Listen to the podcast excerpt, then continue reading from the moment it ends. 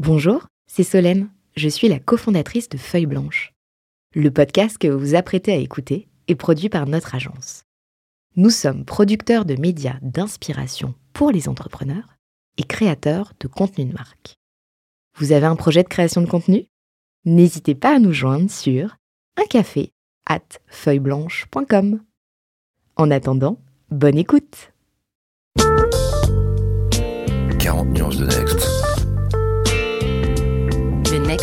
Next 40 comme vous ne l'avez jamais entendu, animé par Olivier Mathieu et Thomas Benzazon.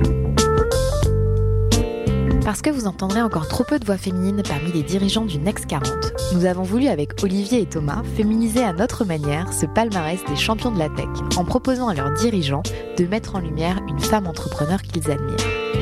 Bonjour, je suis Solène Etienne, cofondatrice de Feuille Blanche et je vous propose de découvrir les 6 stars du Next 40.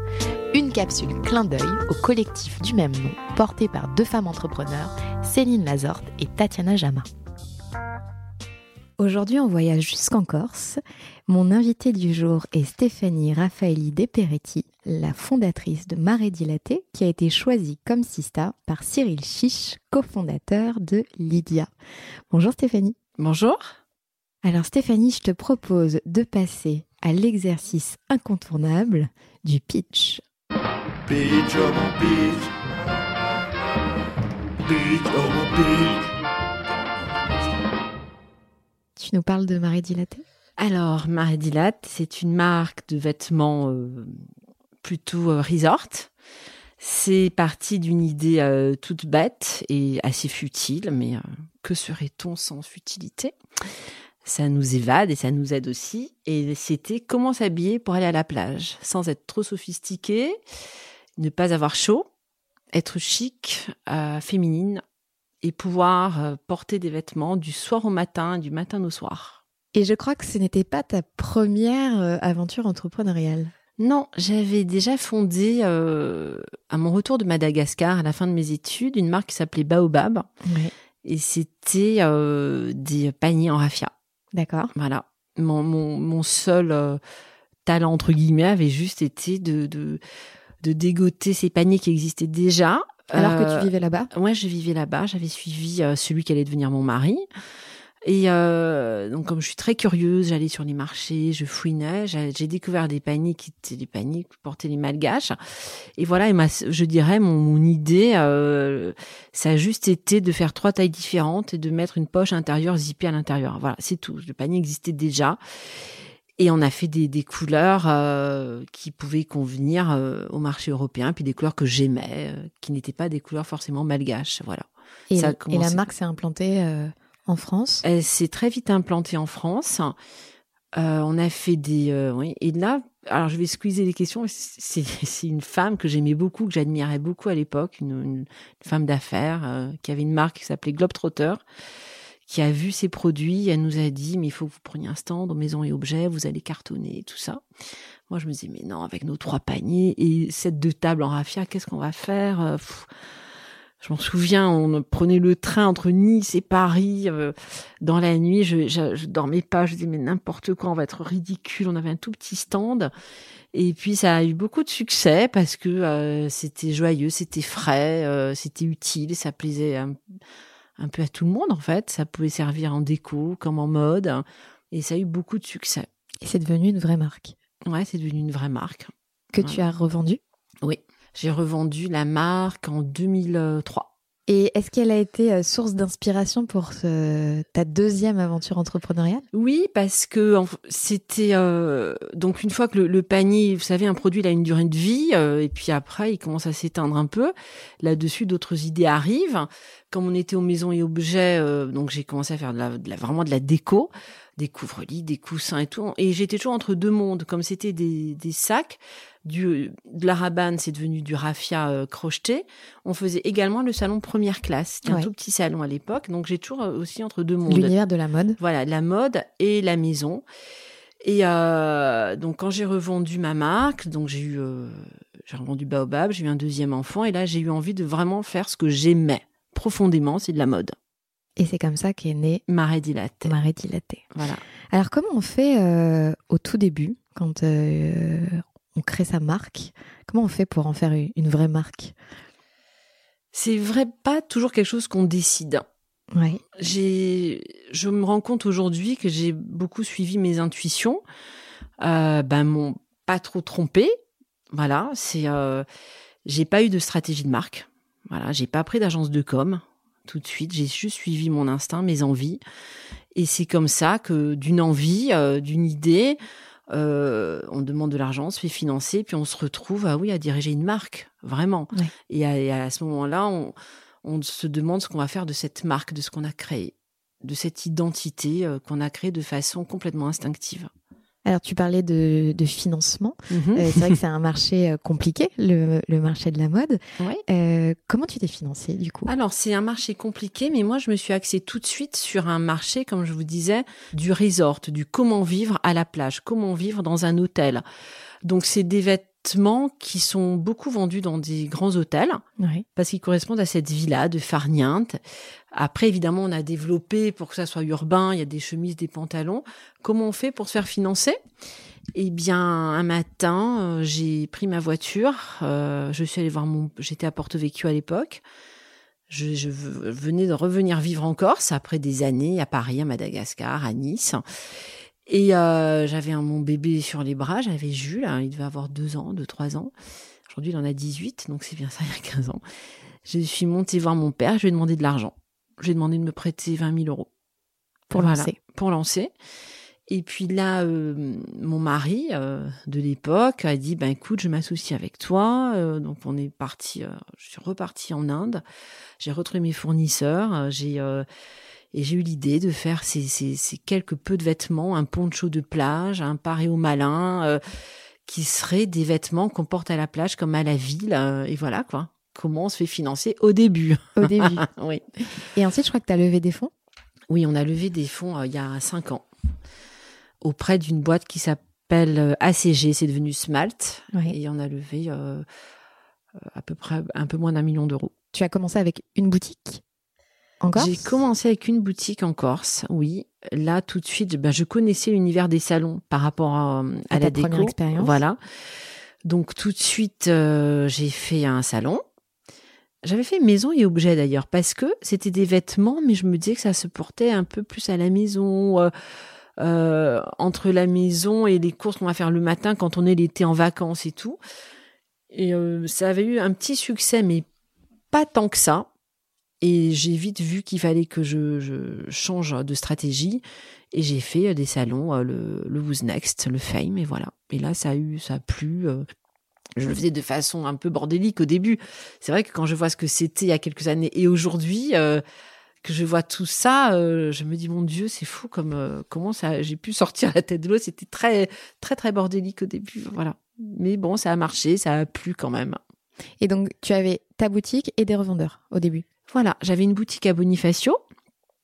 Et euh, je travaillais toute la journée, je travaillais au bureau à créer les modèles et tout. Et le soir, euh, je j'allais à la boutique, je libérais la vendeuse et euh, je bossais de, de 7h à minuit voilà, à la boutique. Mais c'est bien aussi parce qu'on on voit vivre les gens, on voit leur, euh, Leur leur réaction et c'était bien. Voilà. Ouais, ça a commencé comme ça. Et puis pour les, les gens, c'est sympa de rencontrer la créatrice, non? Oui, des fois je disais pas que j'étais la créatrice. Je me disais, ah, la patronne, je disais, bah non, elle est pas là. Euh, j'avais, je sais pas si j'avais peur de me, de me confronter à des requêtes euh, où je devais être fatiguée, je devais pas avoir envie de discuter. Donc je disais, euh, non, non, je suis pas la créatrice, elle est pas là, mais je ferai part de, de vos, de vos remarques. Ok, euh, je lui dirai, très bien. Voilà. Aujourd'hui, c'est combien de boutiques? C'est trois boutiques en propre Ouais. et c'est à peu près 150 points de vente dans le monde. Dans le monde Ouais. Tout continent tout continent, vraiment. Ouais, ouais, ouais. Ça c'est bien, c'est formidable parce que de de voir, euh, c'est toujours bien de voir d'où on est parti sans euh, le décider vraiment, euh, d'être vendu vraiment dans des super points de vente. Ça fait plaisir. Et l'international, c'est venu assez rapidement. Oui, ouais, avec le Japon. Je vends, ouais, on vend très très bien au Japon. Et grâce adorent. justement à ces salons ou euh, Grâce à ces salons. Ouais. Et puis après, oui, j'ai eu euh, des distributeurs. Après, vous savez qu'on fait ces salons, que ça plaît, il y a des, des commerciaux qui viennent à vous, les showrooms, et voilà quoi. Eux, ils ont leur réseau, leur zone euh, de distribution, et voilà comment ça se, ça se met en place petit à petit. Finalement ça a été euh, l'investissement des, des salons euh, bordéliques comme tu le disais euh, Ouais, tout à l'heure. au début, c'était. En fait, on, on débarquait avec euh, euh, Jean-Baptiste. Et mon premier salon, c'est une amie à moi, mon amie d'enfance, euh, qui m'est venue nous aider. Parce qu'à l'époque, elle avait pas de fric. Elle voulait un peu redémarrer dans la vie. On était là tous les trois. euh, voilà. Et puis, on était, on improvisait. Et toujours à l'instinct, à l'intuition. On a fait les choses comme ça. Et tu sens qu'aujourd'hui on peut plus faire tout à fait de la même manière? Euh, oui, aujourd'hui, c'est vraiment le marketing qui dirige la création et non pas non plus l'inverse. Et oui, c'est dommage. Mais je me laisse pas trop faire, moi, quand même. Mais euh, je me laisse pas faire, mais je suis obligée quand même de répondre à, à une- à des règles pour euh, survivre économiquement. Ouais. Mais je ne vendrai jamais, je- j'espère, en tout cas, ne jamais vendre mon âme au diable au prix euh, du marketing, de euh, et de jamais faire des choses que j'aime pas parce qu'il faut répondre à une demande, à des envies euh, complètement improbables. Je j'essaye d'éviter quand même. T'as des exemples en tête quand tu, tu dis ça? Oui, bah il y a des tendances quoi. Les tendances, on va me demander si c'est la mode du Sarwell. Si j'ai pas envie d'en faire, j'en ferai pas. Mm. Voilà, s'il faut. euh, Après, bon, maintenant il y a vraiment cette des blogueuses qui font euh, un peu, enfin la loi entre guillemets. Eh bien, je ne, on peut des fois, mon attaché de presse me dit voilà, Steph, il faut payer cette nana, il faut lui faire du gifting. Elle est très, euh, elle a beaucoup de followers. Si elle ne me plaît pas, qu'elle véhicule pas un style de vie que j'aime, euh, je ne rentre pas dans le jeu, quoi. Et Tu veux être fidèle à ta marque et à l'ADN Ouais. de ta marque. voilà. Et c'est c'est une difficulté euh, de chaque instant. Justement, le rôle des influenceuses, euh, ça, ça a un peu bouleversé le marché. Ah oui, complètement. Complètement. C'est. euh, Mais il y en a tellement aussi. Donc on essaye de choisir les filles qui aiment aussi Marie Dilate. Je vais pas trop les. J'essaye de ne pas aller euh, payer des nanas une fortune. Je je le fais pas. Mm. Beaucoup de marques le font, hein. Moi, je le fais pas, mais j'ai la chance d'avoir des filles comme Inès de la Frissange qui aiment la marque, euh, euh, des, des, des filles euh, connues, des actrices et tout, qui, qui le, des hit girls entre guillemets. Ça se dit plus, mais euh, ça doit trahir mon âge, ce terme, je sais pas. Mais il y a des, euh, des filles qui aiment la marque et qui nous, euh, qui les portent. Alors je leur fais des cadeaux, je les remercie évidemment. Mais ce genre de nana, c'est des vraies femmes d'influence comme Inès de la Fressange parce qu'elle est, elle fait du like, elle fait vendre euh, et c'est très spontané elle- et elle aime vraiment la marque. Et je trouve que même si on évolue lentement, nous sur euh, Instagram et tout, c'est une vraie communauté qu'on a qui est Ouais. sûre. Oui. Voilà, donc je j'achète pas des followers, je fais pas des opérations euh, avec dix nanas en hélico, euh, en Corse, euh, à leur faire à leur, leur dérouler le tapis rouge. Non, on est bon déjà, il faut avoir les moyens hein, financiers de le faire. Et puis c'est pas du tout, quand bien même je les aurais, ou je pourrais me donner les moyens de les avoir, c'est pas notre philosophie. Oui. Voilà. T'as une communauté de fidèles? Oui. Je dis pas qu'on fait pas du gifting, qu'on joue pas le jeu, que j'ai pas une attachée de presse qui me guide, qui Mm. me dit voilà, il y a des filles qui sont en vue, voilà, il faut il faut donner à ces filles-là, il faut les payer. Euh, Pour l'instant, j'ai jamais payé euh, pour qu'une fille euh, nous nous tague sur Instagram. Euh, je fais j'offre beaucoup, voilà, à des filles qui aiment bien aussi. Pour le moment, écoutez, ça fonctionne plutôt bien comme ça. On sort d'une année euh, compliquée avec des, des Ouais. boutiques qui ont été fermées. Très euh, compliqué. ouais, ouais, Qui ont été vrai. longuement fermées Ouais. euh, cette année, euh, cette année Covid. Euh, Cyril voulait te poser une question à ce Mhm. sujet? Vous avez un message. La question que, qui me travaille le plus, c'est euh, qu'est-ce que ça a changé pour elle et comment ça, comment ça va changer la- sa manière de faire son business, euh, cette histoire de pandémie? Euh, Est-ce que bah, elle va se lancer à fond dans l'e-commerce, par exemple? Est-ce que elle va développer d'autres manières de vendre? Est-ce qu'elle va accepter Lydia? Est-ce qu'elle va accepter Lydia? Je crois pas. Évidemment que je vais accepter Lydia, je l'utilise depuis très longtemps. Euh, ça a tout changé et ça a changé plein de trucs euh, et c'est, j'ai envie de dire, euh, enfin c'est grave de dire ça, mais euh, presque pour mon business en bien. Ouais. tout d'abord, je vais dire un truc très personnel. Ce confinement m'a permis de me reposer, de me poser à la maison et c'était pas mal. Et ça a Voilà. été une phase de création. euh, Intense. Intense. Ça a été super. On a pu être créatif. On n'a pas perdu du temps euh, dans les embouteillages, dans les avions, dans les voyages. On s'est posé, on a réfléchi, on a, on a tout reposé à plat. Et franchement, pour moi, ça a été bien. Alors, économiquement, évidemment, ça a été une année compliquée, hein, 2019-2020, euh, parce que tous nos clients étaient euh, fermés. Oui. Mais je me suis maintenue dans le chiffre en wholesale. Alors une année, euh, quand ça nous est tombé dessus euh, en mars, j'avais déjà livré une partie de mes clients. Dieu merci, même s'ils étaient euh, fermés. Euh, j'ai pu voir à quel point ce que j'avais créé en Inde chez mes fournisseurs, c'était solide, c'était une bonne base. Ça, c'est pas mal de s'en rendre compte. Sinon, j'aurais jamais pu euh, livrer mes clients et continuer euh, mon business parce qu'on ne pouvait pas y aller. Et puis en Inde, ça a été terrible ce qui s'est passé, Oui. vraiment. hein. Et c'est vraiment ma principale source de fabrication, c'est en Inde. Donc ça a beaucoup, euh, on, s'est posé, comme je vous disais, on a créé, on a tout, on a fait beaucoup de zoom avec les filles de mon équipe, on a beaucoup travaillé justement notre Instagram, Facebook et tout ça.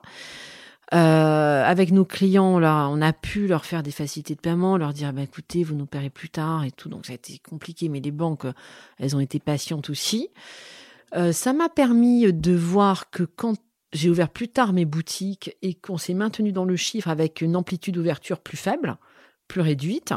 J'ai pu voir à quel point j'ai pu compter sur ma fille parce que c'était très compliqué de trouver euh, des gens pour bosser parce que les, femmes hein, qui ont des gosses, évidemment, c'est toujours elles qui sont impactées. Excusez-moi, c'est mon petit quart d'heure féministe, mais c'est toujours elles qui sont impactées quand elles ont des enfants à ne pas aller travailler. Les mecs, ils, ont pu y aller, mais elles, euh, c'était très compliqué avec la crèche et tout ça. Donc, euh, mes responsables de boutique, pour celles qui avaient des enfants en bas âge, ça a été compliqué. Et j'ai dit à ma fille, à ma fille, Colette, elle avait pas cours, évidemment, j'ai dit, faut que tu m'aides, faut que tu ailles t'occuper de la boutique de Porto Vecchio. Elle l'a fait. Voilà, on a réduit, euh, je vous dis, les horaires, ça a bien marché euh, aussi. Et évidemment, pendant ce- cette période, on a développé à fond le e-shop. Et là, heureusement, on avait déjà fait des photos, le shooting et tout ça. J'avais déjà lancé. Tu avais euh, tout le machine. matériel pour. euh, Voilà, et là, ça a explosé complètement. C'était super, en fait. Voilà. Donc, on s'est à peine maintenu dans le wholesale parce que la saison d'après, en octobre, l'année dernière, nos clients euh, étrangers ne sont pas venus. Oui. En 2020, ça a été. euh, donc, on a fait des zooms et tout. Bon, bref, ça a été compliqué. On s'est battu. J'ai vu aussi que j'ai pu compter sur mon équipe, que j'ai une, équipe qui a du cœur, qui elles ont été investies, elles m'ont jamais lâché. Donc, merci. euh, à ces nanas, hein, qui c'est que des femmes là aussi qui ont été là. Franchement, on s'est euh, on s'est soutenus, elles ont on s'est démené et on a maintenu le chiffre en wholesale et on a euh, évidemment progressé dans le e-shop. Alors j'ai noter mes chiffres tout à l'heure. On a fait du plus 64%, un truc comme ça. Et euh, donc je vous dis le wholesale, on s'est maintenu et dans le retail, on a aussi augmenté notre chiffre d'affaires. Voilà, peut-être parce que euh, une Le digital a peut-être aidé? en fait, oui, il y a une digitalisation du business, Ouais. si vous voulez. C'est quand il y a les- des boutiques, ça rassure les gens, ils, ils achètent euh, aussi plus dans, sur le e-shop. Il y a une espèce de vase communicant entre les deux. Il n'y a pas un business qui tue l'autre. Je pense que ça se développe. euh, Ça se cannibalise pas, mais. non. En tout cas, pour Marais Dilaté, non. Ouais. Voilà, ça a aidé, les, tout s'est développé parce que le e-shop, c'est de l'image, c'est de la com aussi. Et donc, les gens. Et puis, venir dans une boutique, aujourd'hui, c'est une expérience. Et on a essayé de la rendre agréable. Il y a un son, Marie il y a une odeur dans les boutiques, il y a, il y a un accueil. On essaye de. On a vraiment. euh, donc, ça nous a rendu un peu. On s'est remis en question aussi avec ce Covid. On a dit là, il faut faire vraiment des efforts. Il faut qu'on crée cette expérience-là client. Parce que les gens, ils sont sur leur canapé, tranquilles, ils ont tout ce qu'ils veulent. Pourquoi ils vont se bouger et venir dans une boutique? Eh bien, pour autre chose, pour toucher les matières, pour discuter. Euh, les, les filles avec qui je travaille, elles conseillent bien, elles sont imprégnées de la marque. On leur enseigne beaucoup euh, comment la marque est née, comment la collection, qu'est-ce qui nous a fait faire cette collection cette année-là, pourquoi cette couleur, pourquoi? Et quand les gens rentrent dans la boutique, je pense qu'on leur raconte une histoire. Je me dis que c'est peut-être ça. Et puis, euh, des, des, des gens ont peut-être économisé, ils ont, euh, ils sont plus venus en Corse en vacances et tout pour nos boutiques. Et voilà, donc nous, ça a été euh, pour nous, et ça va changer la donne, oui, pour l'avenir aussi, on va en tirer des enseignements.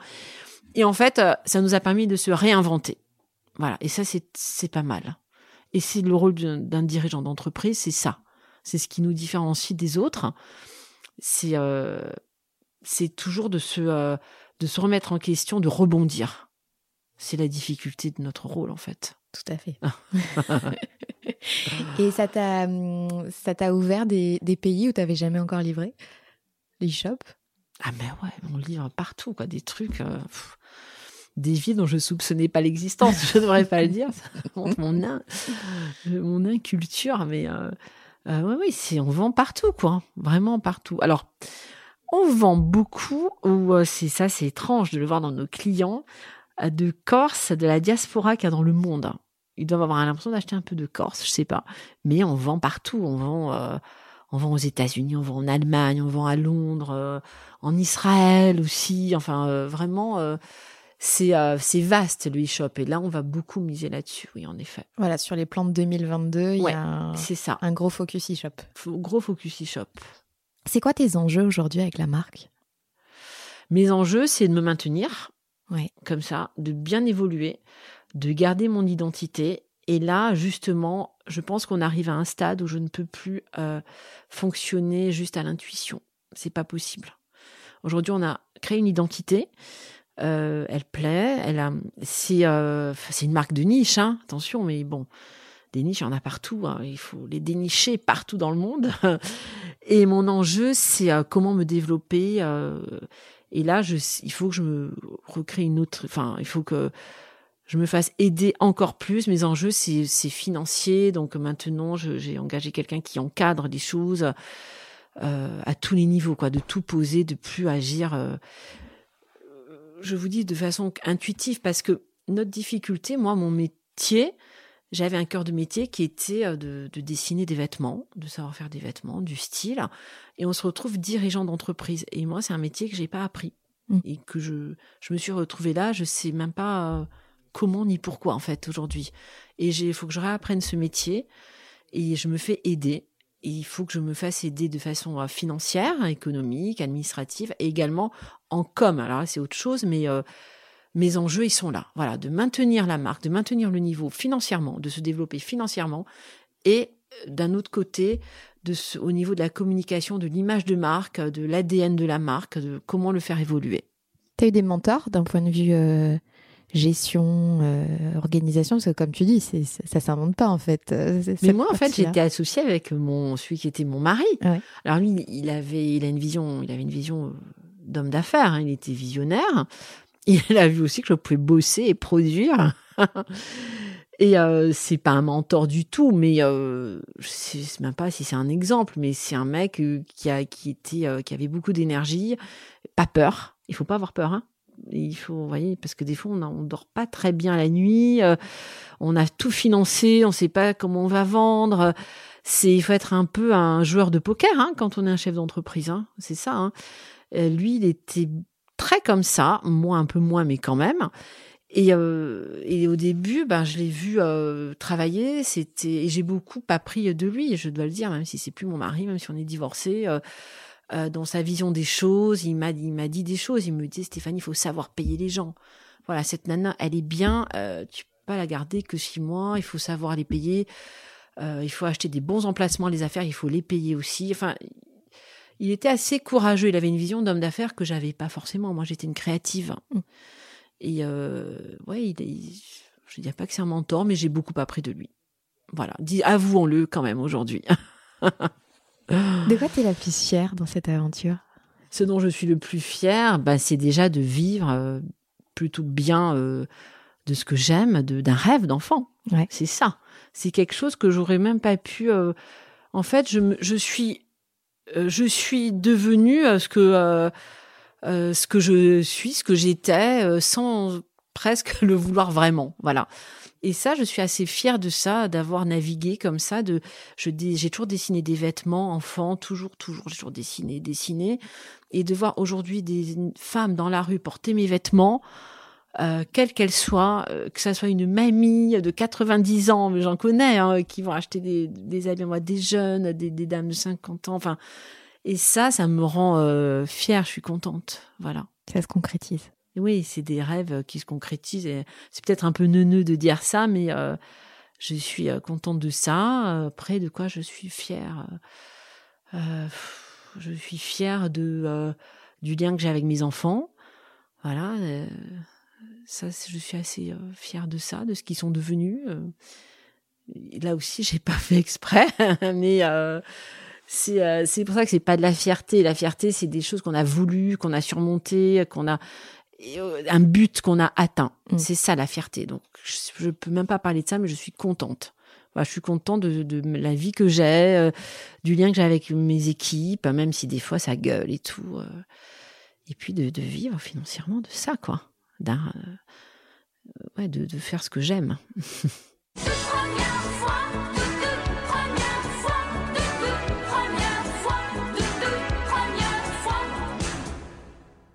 Alors, quand on est entrepreneur, il y a plein de premières fois. Est-ce que tu peux nous parler euh, de ta première fois devant des investisseurs? Oh là là, oui, je peux vraiment vous en parler. Euh, eh bien, c'était euh, dans un bureau du 8e arrondissement. Il fallait que, je lève des fonds et que je montre que ma boîte était viable et tout ça. Et alors, je suis arrivée devant. une- T'étais toute une- seule? Alors, juste avant, j'ai déjeuné avec ma fille. D'accord. Voilà. Qui t'a boosté Oui, mais j'étais très, euh, je rigolais, j'étais très détendue, bizarrement. Euh, mais moi, j'ai un côté comme ça. Je me dis bon, Steph, de toute façon, euh, tu vas pas te stresser pour rien. Qu'est-ce qu'on va te faire? Au pire, on te dit non, on va pas te mettre en prison. Donc, vas-y. Et puis, euh, je me suis trouvée dans une salle euh, sans fenêtre, je crois, avec une grande table ovale et plein de gens en costard cravate. euh, D'homme d'hommes, quelques femmes, vous voyez, et elles étaient pas très gentilles. c'est pour ça que j'ai toujours de mal à parler de, de femmes, d'hommes. Je préfère toujours parler d'individus, vous voyez, mais bon, bref. Et puis j'étais là avec mon, mon Mac et tout plein d'autocollants. Et là, je me suis sentie mal avec plein de trucs dessus bordéliques. Et j'ai vu que j'étais, je me sentais un peu, euh, un peu pas comme un cheveu sur la soupe, mais presque quoi. C'était, j'ai vu que c'était deux mondes différents. Le monde de la finance. Et moi, je parlais de mes vêtements, de mon histoire, des couleurs. Et eux, ils parlaient que d'argent, de combien ça pouvait euh, rapporter. Alors évidemment, j'avais été briefée hein, quand même. Et j'ai réussi à les convaincre. Voilà. Mais après, ils essayaient de me mettre en danger, de me mettre un peu, ah ouais, là, l'ourlet, euh, parce que je montrais des vêtements, j'étais obligée de leur montrer les collections, l'identité, comment me développer, ce que j'avais une stratégie, évidemment, c'est-à-dire euh, combien j'allais avoir de clients. Là, je devais en avoir 50 à l'époque, et qu'il m'en fallait 100, les ouvertures de boutiques, les salons, euh, l'argent que j'allais investir euh, dans des agences pour, euh, évidemment, le, la boutique en ligne et tout. Et puis les nanas, elles ont dit ah ouais mais là l'ourlet il est pas trop droit, il est tordu. Enfin bon, j'avais trouvé ça un peu euh, un peu con, mais mais euh, j'ai, euh, je pense que je m'en suis pas trop mal tirée parce que je reste, j'essaie de toujours rester moi-même, de rester à ma place, parce que dès lors qu'on veut jouer un rôle, hein, qu'on veut prendre une autre place, on vous y remet tout de suite. Donc j'évite, afin Mhm. qu'on me remette à ma place. J'essaye d'y rester. J'essaye de rester moi-même, de pas fa- passer pour une femme d'affaires, parce que J'en suis pas une. Je suis une chef d'entreprise, je suis une dirigeante, mais je suis pas une femme d'affaires. Je suis une créative. Voilà. Et je sais que ma plus-value, elle est là. Et je sais que c'est ça aussi qui peut rapporter de l'argent. Et donc, je reste spontanée. Et c'est peut-être comme ça que je m'en sors toujours. Peut-être. En tout cas, ça reste pas une expérience traumatisante. Non, pas du tout. Quel conseil euh, qu'on t'a donné et que t'as pas suivi? Je suis pas, je ne suis aucun conseil, en fait. Sauf si c'est des gens que je choisis pour me donner des conseils. Ouais. Voilà, des professionnels du conseil. Sinon, je ne, je pré- je- j'en écoute pas. hein. Et Tu te laisses pas influencer par l'entourage sauf, dit, euh, bon ça, je vous parle en, business. En pro- sinon, personnellement, c'est mon père qui m'a dit. euh, euh, c'est c'est des phrases toutes bêtes, mais pourtant, j'ai essayé de les suivre. C'est ne t'abrutis jamais. Voilà, Mhm. fais ce que tu aimes tout le temps et ne t'abrutis pas. C'est-à-dire que si dans un job tu es pas bien, ne reste pas. Le gain n'est pas que financier dans la vie, ma fille. Voilà. Même dans, pendant mes études, j'apprenais, il fallait que je travaille. Il me disait mais va au cinéma, va, va à des concerts parce que c'est ce qui va faire ta personnalité. C'est ça va te, ça va t'aider, ça va te nourrir euh, comme autant que tes études. Donc ça, c'est des conseils euh, que j'ai suivis. Sinon les autres, euh, je les écoute pas. Et toi, celui que tu te donnerais? Ah, j'en donne pas. T'en donnes pas non plus. Ah, j'ai horreur de donner des conseils. Mais qui je suis pour donner un conseil? Pourquoi donner des leçons de vie aux gens? Si je dois en donner, c'est faites ce que vous aimez. Si vous avez des rêves, mais croyez-y, si vous avez des ambitions, quelles qu'elles soient, il faut aller au bout de ces ambitions. Voilà. Moi, mes enfants, j'essaye de faire en sorte qu'ils aient du désir et des projets. Ils n'auront pas beaucoup de maisons, ils n'auront pas beaucoup de... Enfin, peut-être grâce à leur père, oui, mais pas grâce à moi. Mais c'est ce que j'essaye de, voilà, de leur dire. C'est les, les seuls conseils, c'est de ne pas suivre de conseils, de suivre son instinct. Parce que notre instinct, en général, il nous trompe pas. C'est un très bon conseil, ça, tu vois. Voilà. Allez, relaxez-vous. Et maintenant, on parle de vous Alors, on en a déjà un petit peu parlé. Tu nous as dit que quand tu étais petite, tu, tu dessinais. Mhm. Et elle était comment, la petite Stéphanie? J'étais très solitaire parce que j'étais fille unique. J'aimais pas euh, jouer trop avec les autres enfants. J'avais un ami d'enfance euh, que j'aimais, et que j'aime toujours par-dessus tout, c'est Emmanuel. Et je ne voulais être qu'avec lui. Je me sentais en sécurité qu'avec lui. Et lui, lui, il jouait, il allait sur les rochers, alors je lui suivais, j'étais gauche. Et quand il allait avec d'autres enfants, euh, je restais euh, près de ma mère, près de ma grand-mère, près de sa mère, Danielle. Et voilà la petite fille que j'étais. Très timide et très timorée. On a du mal à le croire aujourd'hui, pourtant c'est vrai. Et tu as grandi en Corse?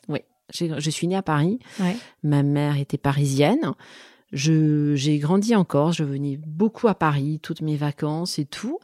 Mais euh, je, je suis corse, je crois. Tes racines sont corses. Ouais. Et ce goût du, du dessin, il est venu. euh, Ça, c'est de la famille de ma mère. ouais. Ils étaient très artistes, oui. Et j'ai toujours dessiné, toujours, toujours, depuis petite. Je vous dis, j'étais solitaire, j'étais fille unique. Mes parents étaient jeunes, ils m'ont eu à 18 ans et 20 ans. Donc, ils étaient toujours à droite, à gauche. Moi, j'étais avec mes grands-parents dans une maison dans le Cap Corse, à Grijogne. Et C'était c'était bien, on était à deux pas de la plage. Et, et j'étais souvent seule et euh, je dessinais entre Grijogne et leur appartement de la place du marché à Bastia. Voilà, c'était euh, ma vie, c'était ça. Je crois que j'avais peur des autres enfants. Et c'était déjà du, des dessins de vêtements? Oui, oui, oui, oui. Et j'ai eu la chance que j'ai pas eu des parents très conventionnels. C'est vrai qu'ils me faisaient pas des gâteaux à la sortie de l'école, ils étaient pas forcément très solides. Mais j'avais fait un dessin et ma maman elle avait cousu une robe elle-même et elle avait brodé ce dessin que j'avais fait sur une robe. Et ça, ça vous donne confiance quand même. Ah oui, c'est une sacrée fierté. Ouais, ça vous dit, euh, ben, ce que tu fais, c'est bien, et nous, on va le montrer, on va le broder sur une robe. Et j'ai eu cette chance-là, je crois, d'avoir des parents, des grands-parents, qui m'ont euh, jamais euh, brimé, euh, toujours, ils m'ont toujours encouragé. Et ils t'ont donné confiance. Je crois. Et Enfin, j'ai des confiances, je sais pas, parce que j'ai beaucoup de fragilité aussi, hein, j'ai beaucoup de doutes, mais euh, ça m'a aidé à, à avoir cette confiance-là, parce que si on l'avait pas, on, a, on, ferait pas des salons, on, on mettrait pas nos habits sur des pages de magazines, hein, quand même, si on n'avait pas un minimum de confiance. et le dessin t'a suivi euh, en grandissant? Tout le temps, ouais, j'ai beaucoup dessiné, toujours. Et alors, bizarrement, maintenant, je ne dessine plus. Ah bon? Parce que, très peu. Parce que j'ai, je suis devenue un peu une DA, quoi. Une, Je fais de la direction artistique. Ouais. Et même pas à 100% de mon temps, hein. ça va faire 30% de mon temps, parce que quand je vous dis, aujourd'hui, je chapeaute, je suis comme un, un chef d'orchestre qui dirige des musiciens. Ouais. C'est ça. en Et ça fait. te manque pas? Beaucoup. Ouais, ça me manque beaucoup. Mais j'ai plus le temps. Mais ça me, mais ça m'a beaucoup aidé parce que du coup, je m'entends très bien avec ma styliste et on est, on est, euh, on a le même goût pour les choses. Et euh, tu peux parler le même langage. Puis je lui fais des dessins quand même. Hein. Je Ouais. fais des petits dessins brouillons, mais elle, elle, elle dessine tellement mieux que moi. euh, parce que ça se travaille aussi, hein, le dessin. Tout est travail. Ça, il faut le dire. Hein. Dans le conseil, je rebondis sur la question d'avant. Il Ouais. y a un truc qui sauve aussi, c'est le travail. Et mon père me disait toujours, le talent n'est rien sans travail. Ça, c'est un truc... euh, ça, c'est très important quand même. Hein. La notion de travail dans la vie, dans tout. Ça s'entretient. Ça, et- entre tout ce travail. Quoi. Si on si on travaille pas, on... et même le dessin, on perd. Et t'as pris des cours? Jamais. Jamais. Après, j'ai commencé à l'école, j'avais des cours de dessin, et ma mère trouvait que je perdais de ma créativité avec des cours. On vous dit, voilà, la maison elle se fait comme ça, un visage il se fait comme ça. Bon, c'était à l'école, hein. Oui. Et euh, non, malheureusement, j'ai jamais pris de cours de dessin. non, non. Et voilà la petite fille que j'étais, c'est ça. Voilà. Créative et solitaire. Oui. Euh, tu nous as parlé de ton papa, de ta Mhm. maman. Est-ce qu'il y a d'autres euh, Alors, tu nous as parlé aussi tout à l'heure de, de quelqu'un qui t'avait aussi euh, inspiré. Qui a forgé euh, la femme que tu es aujourd'hui? Qui a forgé ma grand-mère. Ouais. Voilà. Ouais, clairement. C'est vraiment elle parce que euh, elle est. Ah, vous allez me faire pleurer. C'est euh, émouvant de parler d'elle parce que c'est. euh, Elle n'était pas du tout euh, chic ni raffinée, mais euh, c'est grâce à elle, elle m'a jeté les bases en fait pour que je sois, pour que je croie en moi, tout simplement quoi. C'est grâce à elle. Ensuite, ma mère était une femme très élégante, très stylée, donc il m'a beaucoup inspirée. Il y a ma marraine, Stéphane, que je trouve toujours très chic, euh, qui, qui, qui m'inspire beaucoup. Il y a une femme que j'avais rencontrée à l'époque, elle, c'est plus en tant que femme d'affaires, Marie-Stella Castagnier, qui avait cette marque Globetrotter, et j'admirais beaucoup cette femme. Je me projetais, je me rêvais euh, comme elle, en fait. Voilà. Et tu l'avais rencontrée dans le cadre de ton premier projet ou- oui, Ouais. quand, quand j'avais Baobab, celle Ouais. qui, avait, qui a vu mes paniers, elle a dit, mais il faut que tu te développes. Et puis, euh, c'était vraiment une femme entrepreneur que j'admirais Mm. beaucoup, Marie-Stella. C'était, c'était une marque de meubles qu'elle faisait, Globetrotter, ça s'appelait, il y a très longtemps. voilà, sinon, les femmes euh, qui, ont, ouais, qui ont compté pour moi. Ou des hommes hein, qui ont compté aussi pour toi, éventuellement. oui, bah mon grand-père, mon père, l'amour qu'ils m'ont donné, euh, j'ai eu, euh, j'ai eu beaucoup de chance à ce niveau parce que l'amour, euh, c'est ça qui vous construit quand même. C'est idiot de dire ça, c'est bête, mais c'est vrai quand Mais même. vrai. Et d'avoir su être aimé. Alors mes parents m'ont aimé à leur façon parce que ils, ils étaient euh, jeunes, mais euh, ouais, oui, mais c'est ça qui m'a, qui m'a, qui m'a beaucoup. euh, c'est cet amour de ces gens-là. Et alors, tu nous as parlé de la partie euh, créative, artiste du côté de ta maman. Oui. Euh, Il y avait des entrepreneurs dans la famille Pas du tout. Pas du tout? Pas du tout, non. Alors, ils n'étaient pas entrepreneurs. Mes grands-parents, ils étaient euh, boulangers, pâtissiers. Bon, ils avaient leur euh, commerce, commerce, mais euh, voilà. Non, c'est pour ça que je vous dis, euh, je, je suis devenue une dirigeante d'entreprise alors que j'avais pas vraiment d'exemple autour de moi, quoi. Mm. Franchement, c'est, je sais pas comment je me suis retrouvée là. Mais c'est que tu devais te retrouver là. c'est que oui, je devais. C'est ça, c'est que euh, j'ai déjà, j'ai pas beaucoup travaillé pour d'autres gens et euh, ça m'a pas trop plu. Ouais. Pourtant, on apprend beaucoup à travailler pour d'autres, hein, quand Mm. même. hein. Euh, franchement, bah, j'ai fait beaucoup Qu'est-ce qui de stages. t'embêtait? Qu'est-ce qui te plaisait pas? Qu'est-ce qui me plaisait pas? Euh, Moi, j'aimais pas l'ambiance dans les bureaux. hein, c'est euh, c'est idiot. J'a- J'apprenais beaucoup. J'ai travaillé avec des gens. Je travaillais au magazine Côté Sud.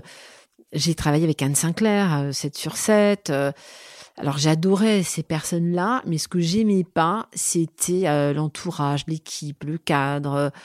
euh, voilà. Ça bridait ta créativité peut-être. Peut-être. Et puis j'ai été- j'ai travaillé dans des, je suis une passionnée de cinéma, j'ai fait des études de cinéma, et je me suis aperçue très vite que j'avais besoin de créer. J'ai commencé à être euh, attachée de presse, hein, et là je me suis dit mais en fait Steph, tu ne fais que le lien entre la presse et un artiste. hein. Mais toi, qu'est-ce que tu crées?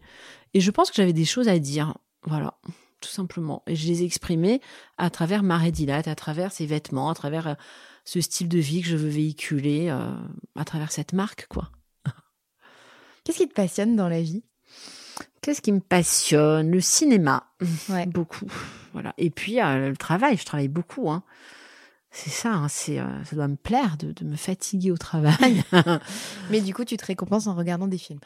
ah oui, j'aime beaucoup. C'est vraiment euh, ce qui me passionne, c'est ça. Hein. C'est, et puis la nature, nager, j'adore ça.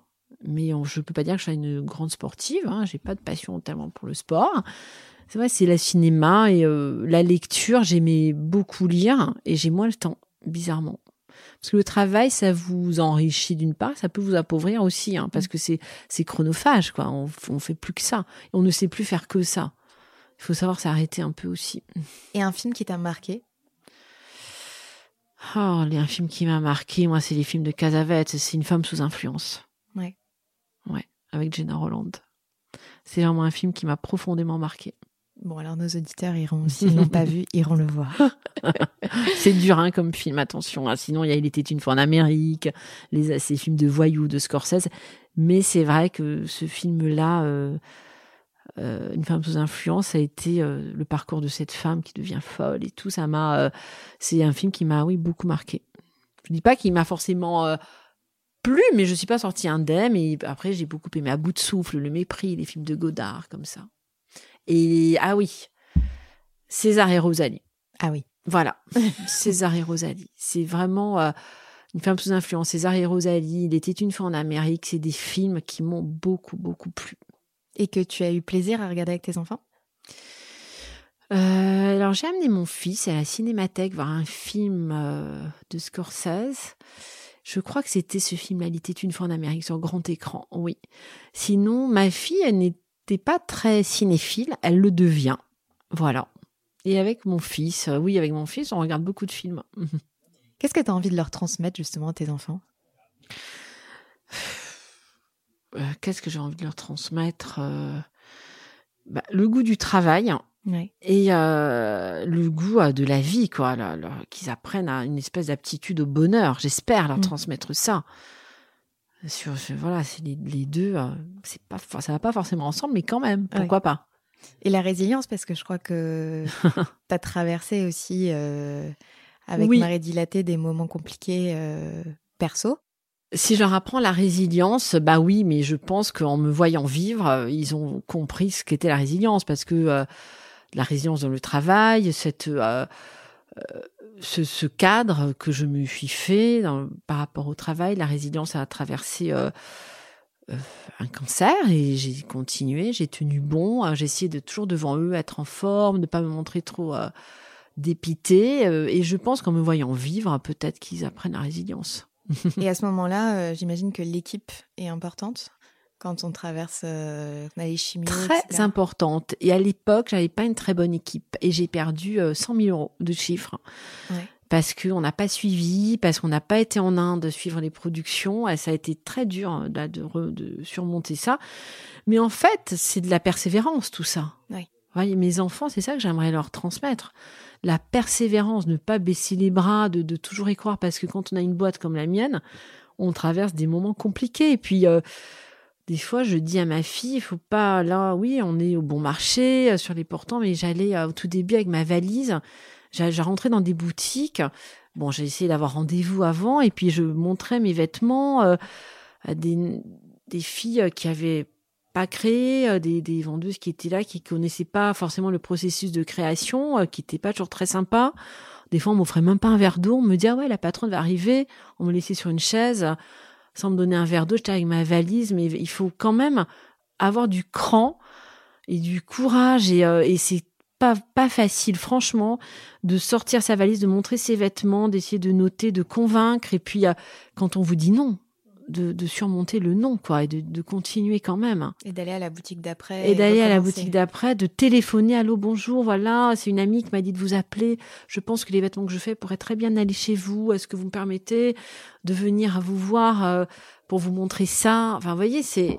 Et là, merci à mes premiers clients, merci à eux, et ils sont toujours fidèles, euh, qui ne sont pas des suiveurs qui n'ont pas attendu que je sois un peu connu ou vendu dans telle boutique pour euh, vouloir euh, me vendre.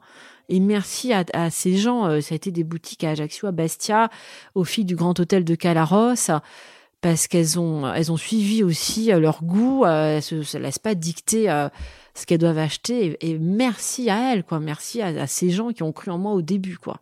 Et qui ont, j'imagine, aussi des soutiens dans cette période compliquée que Ah oui. dû traverser. Oui, ouais, oui, oui, oui. Il y en a qui m'ont euh, lâché parce que oui, quand j'ai eu ce cancer, j'ai témoin d'attaques, je suis moins allée les voir. Et bon, mais c'est humain, hein, c'est, on peut pas leur en vouloir, mais d'autres qui sont restés fidèles. Et franchement, j'en suis euh, infiniment reconnaissable, quoi. Vraiment. Il y a même des clients qui ont été fidèles dès le début. Certaines années, elles commandaient pas Marie Dilate, mais je cherchais pas à vendre dans la même ville. Ben, je préférais ne pas vendre dans une ville comme la station balnéaire Saint-Florent et tout. Je préférais ne pas vendre. Et je savais qu'un jour ou l'autre, elles, elles allaient revenir à moi. Vous voyez, je suis peut-être pas très business comme vision des choses, mais pourquoi pas Mais en tout cas, On voit à long terme. Oui, oui. Euh, si tu avais deux heures de plus par jour, tu ferais quoi? Rien. Tu te reposerais. Ah oui. Oh là là. Waouh Ta plus grosse claque? Alors, ma plus grosse claque, euh, ça a été euh, au niveau perso, ça a impacté évidemment le business, ça a été mon divorce. Tu étais associée avec ton mari? Oui, voilà, c'était mon associé. Donc, comment euh, ça a été, oui, ça a été une grosse claque, un gros changement dans ma vie parce que j'ai dû prendre des décisions.